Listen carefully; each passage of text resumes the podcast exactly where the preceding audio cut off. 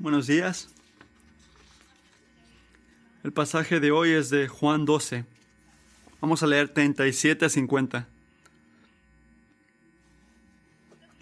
Pero aunque había hecho tantas señales delante de ellos, no creían en él. Para que se cumpliera la palabra del profeta Isaías que dijo, Señor, ¿quién ha creído en, en nuestro anuncio? ¿Y a quién se ha revelado el brazo del Señor? Por eso no podían creer, porque Isaías dijo también, Él ha cegado sus ojos y endurecido su corazón, para que no vean con los ojos y no entiendan con el corazón, y se, se conviertan y yo los sane. Esto dijo Isaías porque vio su gloria y habló de él. Sin embargo, muchos aún de los gobernantes creyeron en él, pero por causa de los fariseos no lo confesaban para no ser expulsados de la sinagoga, porque amaban más el reconocimiento de los hombres que el reconocimiento de Dios. Entonces Jesús exclamó, El que cree en mí, no cree en mí, sino en aquel que me ha enviado. Y el que me ve, ve a aquel que me ha enviado. Yo, la luz, he venido al mundo para que todo el que cree en mí no permanezca en tinieblas. Si alguno oye mis palabras y no las guarda, yo no lo juzgo, porque no vine a juzgar el mundo, sino a salvar el mundo. El que me rechaza y no recibe mis palabras, tiene quien lo juzgue. La palabra que he hablado, esa lo juzgará en el final día. Porque yo no he hablado por mi propia cuenta, sino que el Padre mismo que me ha enviado me ha dado mandamiento sobre lo que he de decir y, lo, y lo que he de hablar. Y sé que su, mandamiento es vida eterna. Por eso, lo que yo hablo, lo hablo tal como el Padre me lo ha dicho. Ha sido bueno para mí hoy lo fiel que es Dios, de moldear su historia cuando tenemos un domingo así. ¿Crees que todos los que están aquí esta mañana se sentaron en un cuarto y hablaron sobre estas cosas? Sobre lo que vamos a cantar, decir, y tendría, estarías este, como sorprendido al ver lo que ocurre. Y Dios es fiel a la manera que Él habla con una voz, una mañana como estas. Me sorprende cómo nos podemos unir todos. De lo que se trata hoy es la incredulidad de Israel, el gozo de los gentiles. El lugar donde nos encontramos hoy este, es como que el fin del, del ministerio público de Jesús. Las historias que vemos aquí son las últimas palabras que graba Juan, que Jesús habló públicamente. Cuando lleguemos al capítulo 13, vamos a ver que las palabras de Jesús son directamente a sus discípulos. Y por cuatro capítulos solamente va a hablarles a ellos y lo que ocurre es este, la, manera que lo entregan y después la crucifixión.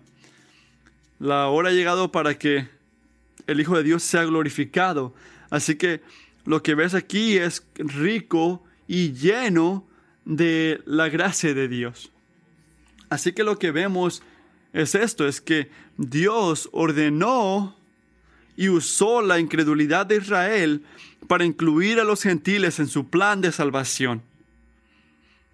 Todo el que cree en la luz se salvará. Los que no creen en la luz permanecen en tinieblas y les espera el juicio.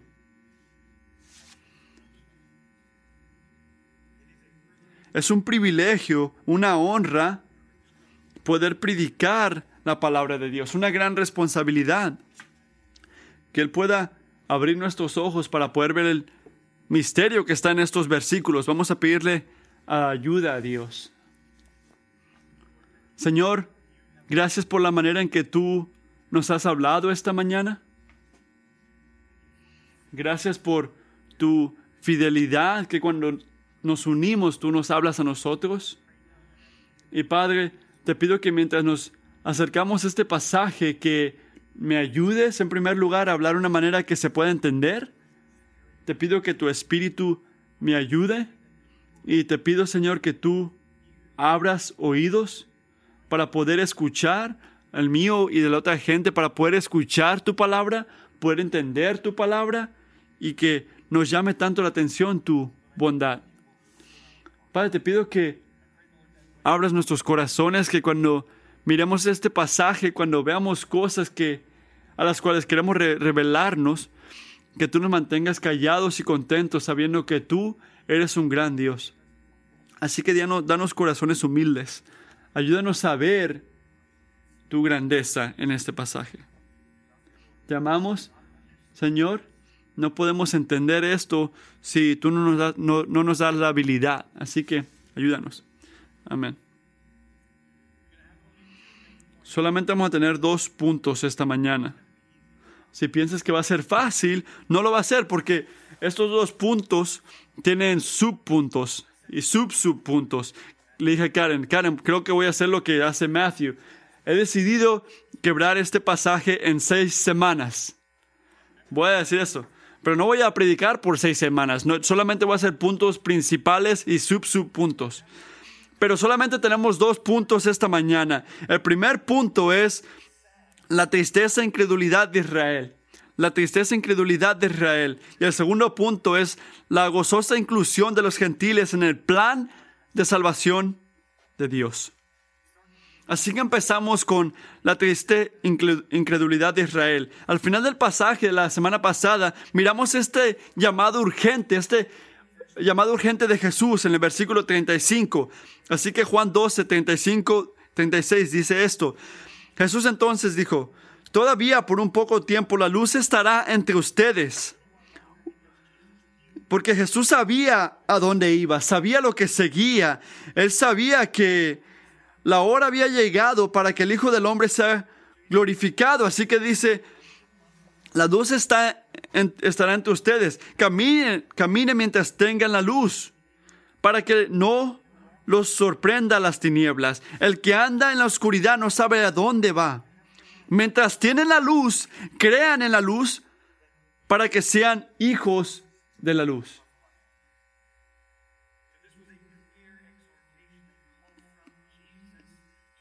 Este llamado es este un llamado que hace Jesús para, para el Hijo, para que la gente pueda ver. Y el siguiente versículo es donde empezamos esta mañana y podemos ver el versículo 37, estas palabras.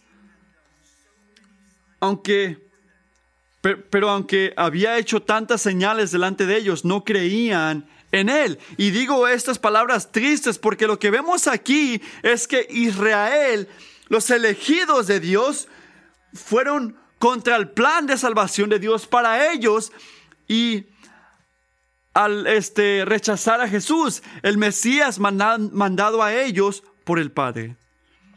Estas palabras son tristes porque rechazaron al que envió Dios. Lo, vieron hacer milagros, lo vieron hacer este, las, lo que los profetas habían dicho que iba a hacer y todavía no creían en él. Siete diferentes milagros hizo. Siete diferentes milagros hizo que nos dijo Juan. El agua vino, sanar al, hijo del, oficial, sanando al que no podía caminar, ah, sanando a los cinco mil, abriendo los ojos de los ciegos, dando comida a tanta gente, levantando a Lázaro de los muertos. Así que tú preguntarás, ¿estos milagros tenían que darle fe a la gente? Al ver estas cosas, esta gente debería de haber causado que crean, que crean que es el Hijo de Dios. Y la respuesta es sí, estos milagros son una gran señal de lo que hace Dios. Si vemos a Juan 20, 30, vemos que y muchas otras señales hizo también Jesús en presencia de sus discípulos, que no están escritas en este libro, pero estas se han escrito para que ustedes crean que Jesús es el Cristo, el Hijo de Dios, y para que al creer tengan vida en su nombre. Y es interesante notar que Juan los llama señales, estos milagros los llama señal, porque estos milagros son evidencia, evidencia de que esta persona que está haciendo estos milagros, Jesucristo, definitivamente es Cristo, el Hijo de Dios. Estos milagros no eran como un tipo de espectáculo para que la gente lo vea y diga, wow, este hombre es buena onda, este hombre me cae bien o es poderoso. No, este no era el propósito de los milagros. El propósito era para que te den convicción y que te lleven a ver que sabes que Cristo es el Hijo de Dios. Y después leemos, y todavía no creían, no creían en Él. Y uno pregunta, ¿por qué? ¿Por qué Israel no quiso creer en, en Jesús? Y aquí es donde puede ser una serie. Hay muchas, muchas razones por las cuales no creían. Pero quiero hablar solamente de dos razones esta mañana por las cuales no creían, que son los subpuntos que había mencionado. El punto número uno, ¿por qué no quiso creer Israel que Jesús era el Cristo? Porque amaban la oscuridad, porque amaban las tinieblas más que la luz. Vemos en Juan 3:19. Y este es el juicio, que la luz vino al mundo y los hombres amaron más a las tinieblas que la luz. Israel fue contra Jesús. Su rechazo de la luz fue porque ellos amaban la oscuridad, amaban las tinieblas, amaban su pecado y no estaban listos y no querían someterse a la autoridad de esta luz siendo Jesucristo. Y preguntaríamos, ¿por qué? ¿Por qué les encanta la oscuridad? ¿Por qué será que el hombre le encanta las tinieblas? Es porque somos pecadores. Es porque ellos eran pecadores, es porque su naturaleza es esa. Recuerden Romanos 5:12. Pablo dice aquí, por tanto, tal como el pecado entró en el mundo por medio de un hombre y por medio del pecado la muerte, así también la muerte se extendió a todos los hombres porque todos pecaron. Estos judíos que no creían estaban muertos espiritualmente. Y a veces, a veces llamamos esto este, como la, depravidad del humano. La gente basado en la caída, el pecado de rebeldía contra Dios, por ese pecado la gente no puede o no quiere amar a Dios con su mente, vida, este, alma y fortaleza. Pero al lo contrario, nuestra naturaleza es servir nuestro propio propósito, servir nuestra voluntad, nuestro deseo y ir contra su virtud, ir contra su llamado hacia nuestras vidas. Y esto es verdad hasta para los israelitas, los elegidos de Dios. Pablo dice esto aquí, nos lo dice en Romanos 3. En Romanos 3, 9 dice, entonces, ¿qué? ¿Somos nosotros mejores que ellos? De ninguna manera, porque ya hemos denunciado que tanto judíos como griegos están todos bajo pecado.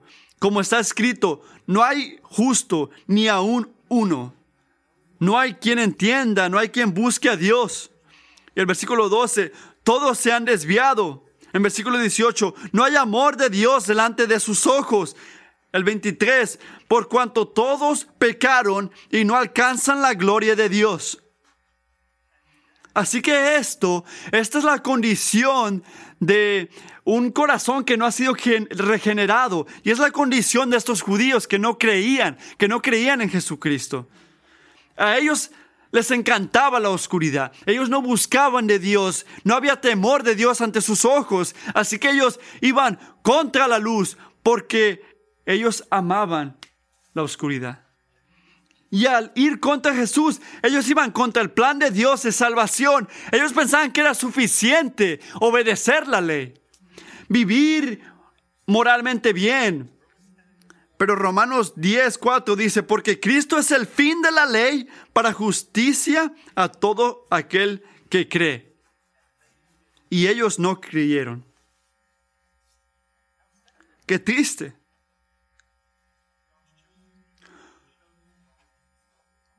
Los elegidos de Dios escogieron la oscuridad sobre la luz. Pero esta es la cosa, iglesia, nosotros no somos diferentes que Israel. Cada uno de nosotros nació a este mundo pecaminoso y nosotros también estamos muertos espiritualmente y amamos la oscuridad más que la luz. Y solamente si Dios a través de su Espíritu Santo en su misericordia interviene y nos da la gracia para poder creer, solo así podemos ver a Jesús como glorioso y suficiente y podemos confiar en Él como nuestro Salvador. Para que no permanezcamos en la oscuridad, pero nos convertimos en hijos de la luz. Así que hay solo dos tipos de personas en el mundo. Esos que caminan en la oscuridad esos que caminan en la luz, esos que les encanta las tinieblas y esos que le encantan la luz, cristiano, no cristiano. Así que tenemos que ser honestos con nosotros mismos. Nunca asumimos, nunca asumimos que todos los que hablan con nosotros son cristianos. Y tenemos que preguntarnos, ¿estamos caminando en obscuridad como los judíos o estamos caminando en la luz? Y creo que podemos hacernos preguntas. Puede que tú ya sabes, sabes que sí, yo sé la respuesta, soy cristiano, yo lo sé. Sabes que sí, no soy cristiano porque no, no le he dado mi vida a Cristo. Pero escucha estas preguntas. No se trata de una lista larguísima, pero esta es una manera que tú puedes ver por ti mismo, preguntarte, ¿has puesto tu fe en Jesús y en su obra en la cruz para tu salvación? Tú crees que solamente a través de fe en Cristo vas a tener salvación y no a través de una vida moral, una vida según vista bien ante los ojos del, hombre. Hay este, una relación que está creciendo hacia Cristo en tu vida. Deseas conocer más a Jesús cada día y crecer en tu obediencia. Estás luchando contra el pecado en tu vida pidiéndole a Jesús que te ayude. Estas son cosas que te puedes preguntar. No es una lista larguísima tampoco, pero son preguntas que te puedes hacer para poder ver, ¿será que estoy caminando en la luz? ¿Estoy intentando caminar en la luz? Y luego, luego debería de haber una relación que sigue creciendo en Cristo. Debería haber una lucha contra el pecado en tu vida. Y amigo, si tú notas, si tú sabes que no eres un creyente, tienes que saber esto, que todavía te está diciendo a ti en este momento, cree en la luz, cree en la luz mientras la luz está contigo. El día va a venir cuando ya va a ser muy tarde, cuando va a ser imposible ir a Jesús y poner tu fe en Jesús. Pero hoy, Hoy todavía está esa invitación, todavía está esa invitación de, arrepentirte, de poner tu fe en Cristo para poder ser salvo. Así que oro, oro que si no eres cristiano y si lo sabes, si lo sabes, que escuches esto, que hay un llamado esta mañana a tu vida. Jesús vino a este mundo y vivió una vida obediente, perfecta. Y después, en su propia voluntad, fue a esa cruz. Esa cruz, en esa cruz recibió golpes, pagó el penal por tu pecado y te dio a ti una virtud que nunca pudieras tener ante Dios. Así que lo que tú tienes que hacer para ser un hijo de la luz, para ser un seguidor de Cristo es creer, es creer que Jesús hizo esto por ti, que murió por ti, por tus pecados y después someter tu vida hacia Él. Y si pones tu confianza en Él, Él dice, vas a ser salvo. Así que te digo, no, no, no demores esto. Jesús está llamando de las tinieblas para que vengas a su luz a través de su Hijo y en fe en Él si no eres cristiano, no te vayas de aquí. No te vayas de aquí sin poner tu fe en Cristo. Hay un grupo de gente que se le habla aquí que también tenemos que mirar. Miren conmigo el versículo 42. 12:42. Sin embargo, muchos, aún de los gobernantes, creyeron en él. Pero por causa de los fariseos no lo confesaban para no ser expulsados de la sinagoga, porque amaban más el reconocimiento de los hombres que el reconocimiento de Dios. Así que aquí se nota que hay otro tipo de, de otro tipo de persona. Así que esta gente le tenía miedo a la manera que iba a responder el gobierno. Vemos a gente que creyó en Jesús. Esa es gracia en acción, pero su fe era inmadura. Porque, por lo que podemos ver aquí, que no confesaban su fe. No confesaban su fe porque tenían miedo. Porque amaban la gloria que venía del hombre y no la gloria que venía de Dios. Yo pienso que Juan incluyó estos versículos como por una advertencia para esos que dicen que sí, sí, yo creo en Dios, yo creo en Jesús, pero que no pueden confesarlo, que no pueden decirlo. Romanos 10, 10 dice, porque con el, con el corazón se cree para justicia y con la boca se confiesa para salvación.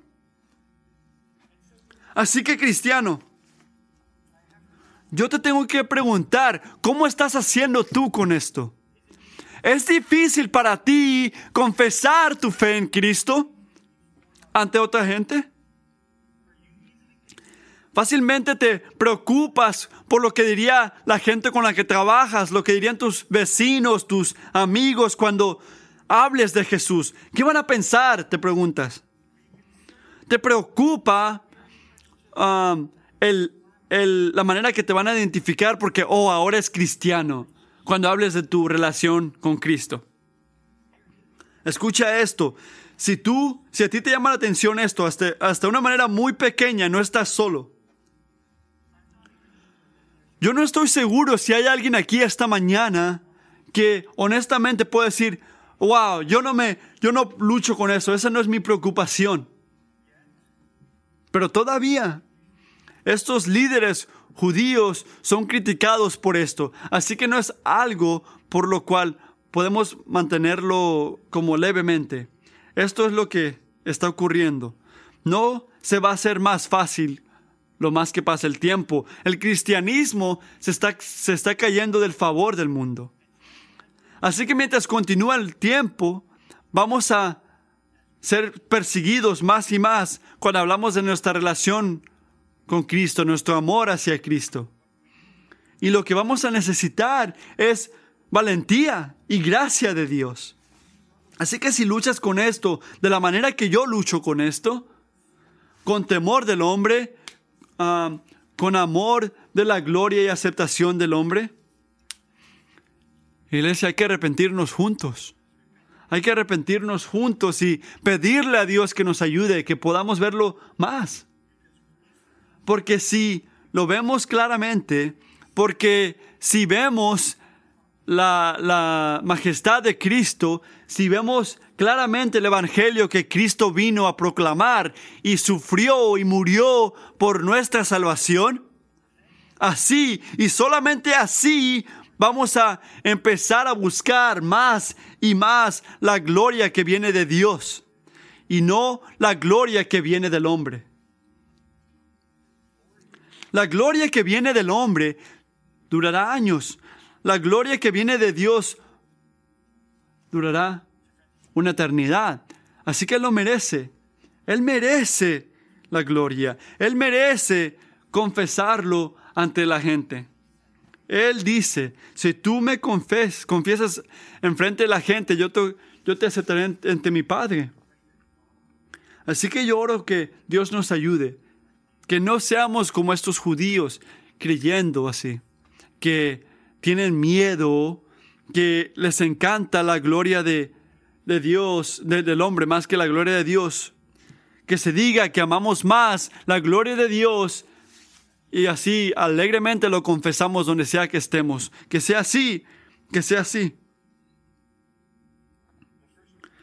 La primera razón por la cual yo dije que Israel no creyó en Jesús era porque amaron la, oscuridad más de lo que amaban la luz.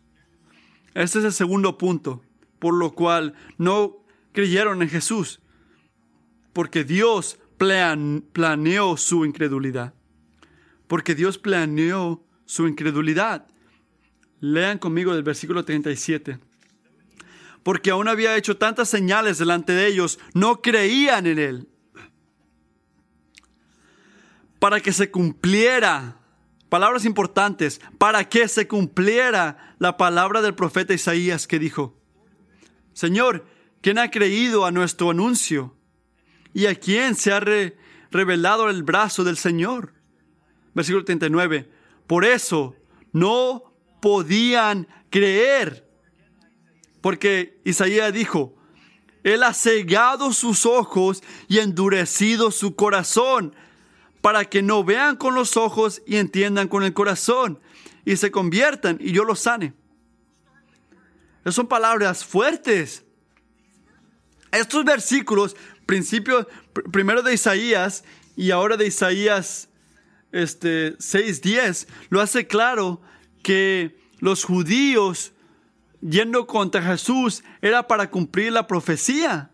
Y en segundo, los judíos no podían creer en Jesús porque Dios había cegado sus ojos y endurecido su corazón. Así que la causa de su incredulidad de Jesús era porque Dios en su soberanía y en su juicio, como un juez, cegó sus ojos, endureció su corazón para que no puedan creer. Y si tú eres como yo, tú dirías, ¿por qué? ¿Por qué? ¿Por qué haría eso Dios? ¿Por qué Dios haría ciego a la gente que Él haya elegido? Te voy a dar dos razones. Primera razón, debido al juicio. Porque los judíos no querían creer. Dios en su juicio los cegó para que no puedan creer, porque no querían. Era juicio ante ellos. Eh, las palabras de Juan de, Isaías dices, Señor, ¿quién ha creído nuestro reporte? Y, y, este, ¿a quién se le ha revelado el brazo del Señor? Esto está en Isaías también del siervo que, que, como una oveja se fue llevado a matarse por los pecados de su gente. El brazo del Señor se refiere a su gran poder. Así que tú piensas que el que miraba el milagro de Jesús, su poder, hubiera creído, ¿verdad? Pero Juan dice que el brazo del Señor debe de estar, que debe ser revelado. Si Dios no abre los ojos para creer, no vamos a creer, no vamos a ver. Y como Dios no abrió sus ojos, que los milagros de Jesús lo hacían auténtico como el Mesías, no podían ver.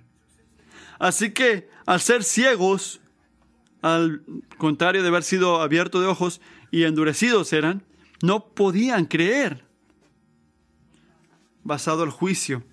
No te voy a decir que hagas esto, pero Mucha gente aquí ha de pensar que esto no es bueno, esto no es juicio, esto es manipulación. ¿Cómo puede Dios mantenerlos como en cargo de su incredulidad si Él es el autor de su incredulidad? Dea Carson, un escritor, dice dos cosas sobre esto. La primera cosa que dice es esto. La soberanía de Dios en estos asuntos nunca confronta la responsabilidad humana nunca confronta la responsabilidad humana. Que sea así, que no nos caiga lo que merecemos. La soberanía de Dios en estos asuntos nunca confronta la responsabilidad humana. El plan de Dios, la dureza de Israel, no quita, no contradice su responsabilidad personal o su culpa o lo que causa la incredulidad. Jesús dijo en Juan 3:18, el que cree en Él no es condenado, pero el que no cree ya ha sido condenado, porque no ha creído en el nombre del unigénito Hijo de Dios. La incredulidad de Israel era, Israel era una incredulidad culpable. La responsabilidad del hombre al creer en Jesús en una mano y la soberanía de Dios, al que cree o no cree, son verdad aunque son un misterio para nosotros. Y Charles Spurgeon, un escritor, dijo que son como dos vías de tren. La soberanía de salvación, la responsabilidad del hombre en salvación. Dice que hay dos vías de trenes que están como al lado una de la otra. Nunca cruzan. Nunca están contra la una contra la otra. Así lo que no podemos decir es que porque Dios cegó sus ojos, no eran culpables. Eran culpables. Israel era culpable. Pablo luchaba con esto, esta incredulidad, con esta credulidad de los judíos. Así que dedicó tres capítulos, Romanos 10, 11 y 12. Léanlos, léanlos en unos. Tengan en mente esta incredulidad de Israel, Romanos 9, 10 y 11. Él dedicó esos capítulos a esto. Así que en Romanos 9 dijo esto. ¿Qué diremos entonces? ¿Que hay injusticia en Dios? De ningún modo. De ningún modo. Porque el que dice a Moisés, tendré misericordia del que yo tenga misericordia y tendré compasión del que yo tenga compasión. Y en Romanos 11.1 dice, ¿ha rechazado Dios a su pueblo? De ninguna manera. Iglesia, el plan de salvación de Dios es perfecto. Y lo que tú y yo tenemos que entender, lo que tenemos que proteger, es de pensar que al no entender, al no entender este misterio de la soberanía de Dios, que su plan está mal, que está como manchado, que no es la manera que me gusta. Sí, puede que no te guste, se entiende, pero de que está mal, no, nunca. Él, Él es alfa, Él es el Dios del cielo y la tierra y su plan de salvación es perfecto. Este es el segundo punto que dijo Carson, un escritor. El endurecimiento judicial de Dios no es la manipulación caprichosa de un soberano arbitrario hacia personas moralmente neutrales o buenas, sino más bien su santa condenación de los culpables que están condenados al juicio que ellos mismos han elegido. Ellos mismos han elegido. Puedes escuchar las palabras de, ahí, de él ahí el juicio de Dios a Israel, iglesia, tenemos que asegurarnos que no pensemos que eso es algo malo ocurriendo a gente buena. Romanos 12, 21 dice esto. Pero de Israel, él dice, todo el día yo he extendido mi mano a un, una gente desobediente y que va contra mi voluntad. Son gente culpable, culpable y su juicio de ellos era un juicio santo y un juicio merecido que trajeron ante sí mismos porque no creían en la luz que estaba ante ellos. Así que la primera razón por la cual Dios cegó a Israel era por el juicio, era por el juicio. La segunda razón que son ciegos, el segundo punto del mensaje, Dios los cegó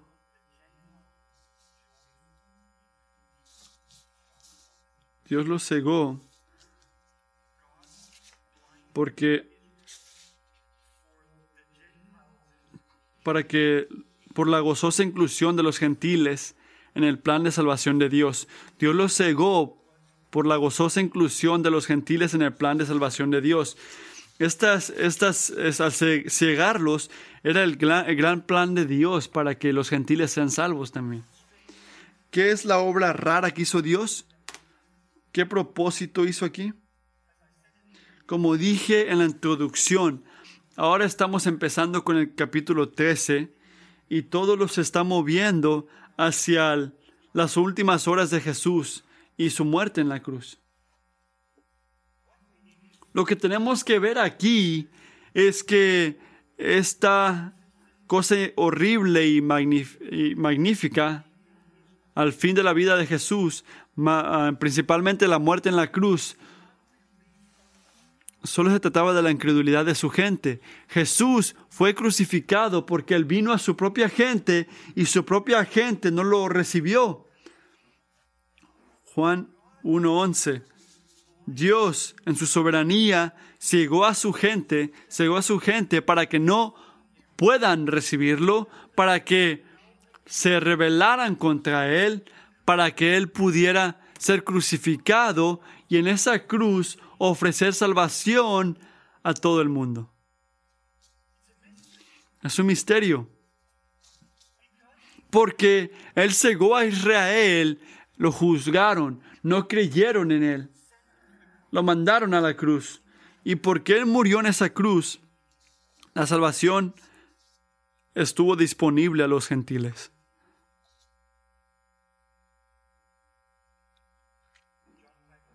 John Piper, un escritor, lo dijo así. Debemos recordar que esto no fue un accidente de la historia. La razón por la cual Jesús vino al mundo fue para morir en lugar de los pecadores. Al morir, se convirtió en el Salvador del mundo, mi Salvador y el tuyo. La incredulidad de Israel, el rechazo de Jesús por parte de su propio pueblo, fue el camino que Dios planeó para que Él para que muriera en nuestro lugar y hiciera posible la salvación para que todo el mundo pueda creer así, la salvación para todo el mundo.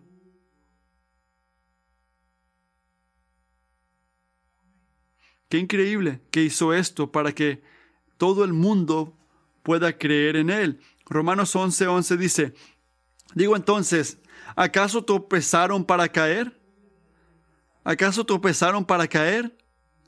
Hablando de Israel, de ninguna manera, pero por su transgresión ha venido la salvación de los gentiles. Romanos 11:25. Porque no, no quiero, hermanos, que ignoren esta, este misterio. No quiero que ignoren este misterio para que no sean sabios en su propia opinión. Que a Israel le ha acontecido un endurecimiento parcial hasta que haya entrado la plenitud de los gentiles. Romanos 11, 28. En cuanto al Evangelio, son enemigos por causa de ustedes. ¡Qué misterio! Son enemigos por causa de ustedes para que ustedes puedan creer. ¡Qué misterio! Dios endureció sus corazones para que nosotros seamos plan de su, de su salvación, parte de su salvación al cegar a, los Israel era la misericordia de Dios hacia nosotros para que recibamos una salvación en fe en Jesucristo. Esto me, me, deja sorprendido. Que Dios amó, nos amó a nosotros los gentiles, gente fuera de su fuera de sus elegidos. Nos amó tanto que cegó a los elegidos que ya tenía para que ellos juzguen a su Hijo, para que Cristo vaya a la cruz y ahí morir, para que nosotros podamos ser incluidos.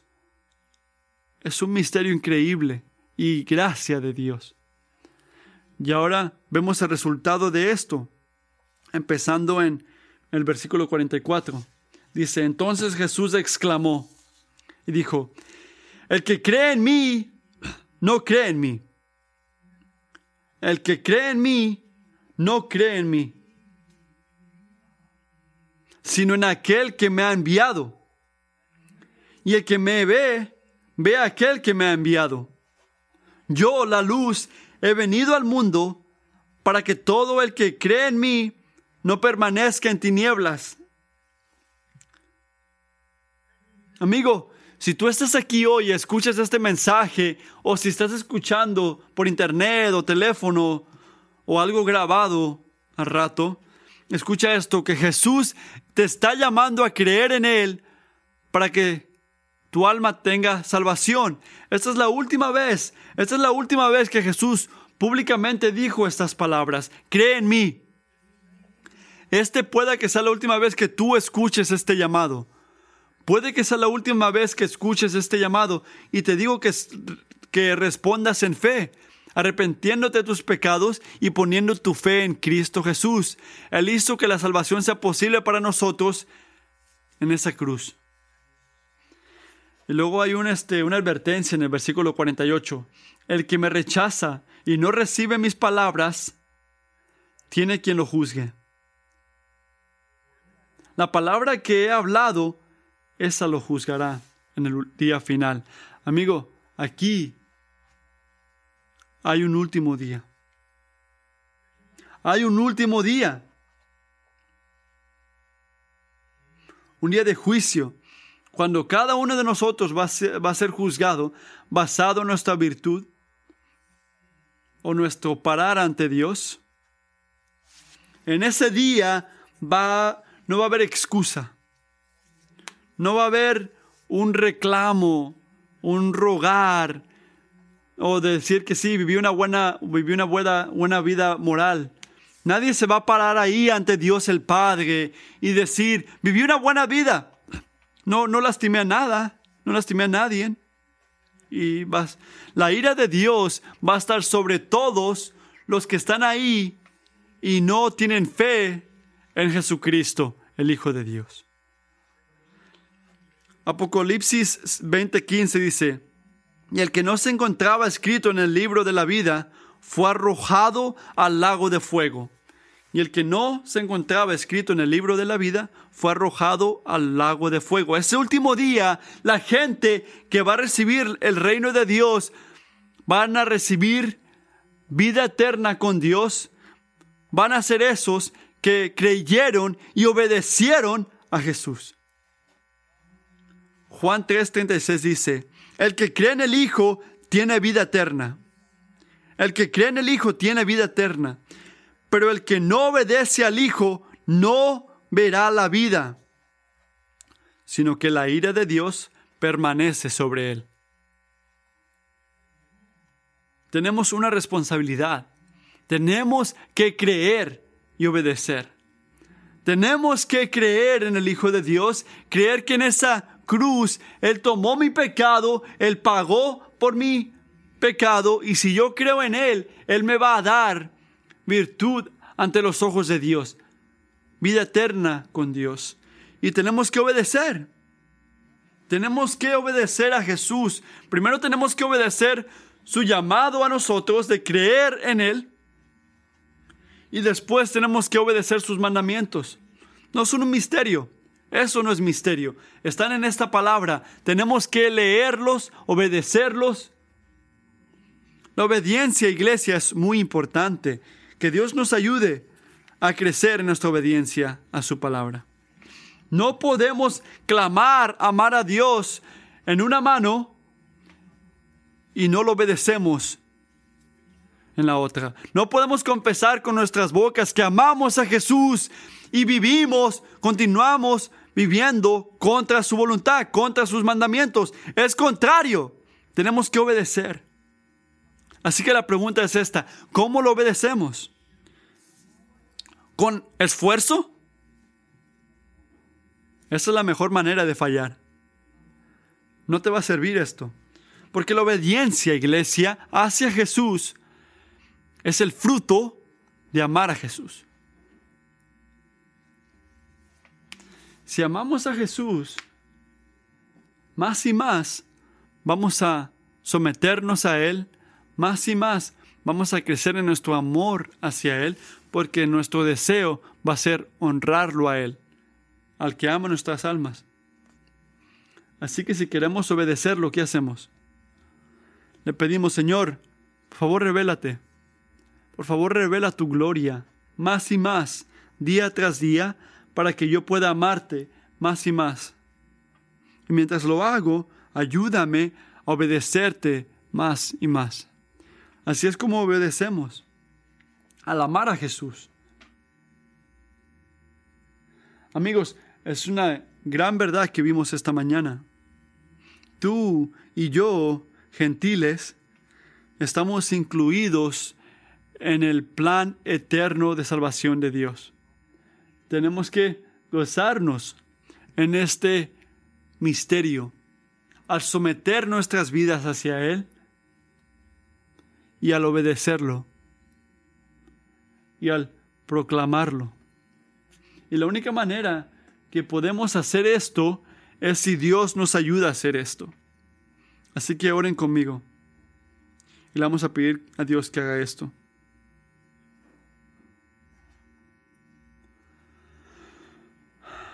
Padre, que te quiero agradecer, que podemos venir a tu palabra esta mañana. Este pasaje que está lleno. No parece fácil, no parece gozoso, pero este pasaje que pudimos ver, ver que es gozo para los gentiles. Señor, gracias que nos has incluido en tu plan de salvación. Gracias que no derramaste tu amor solamente a tu nación elegida Israel, sino que hiciste la salvación disponible a nosotros. Señor, te amamos por eso. Gracias y te quiero pedir por esos que están aquí que, que escuchen esto y que luchan con esto con el misterio de esto. Te pido que lo hagas claro, que tú eres un gran Dios, tu plan de salvación es perfecto, que nos podamos someter a esto. Gracias por tu cuidado. Te pido que nos ayudes a ser obedientes y amarte más y más. Solo podemos hacer esto si tú nos das la gracia. Así que te pido por esta gracia. En nombre de Cristo, amén.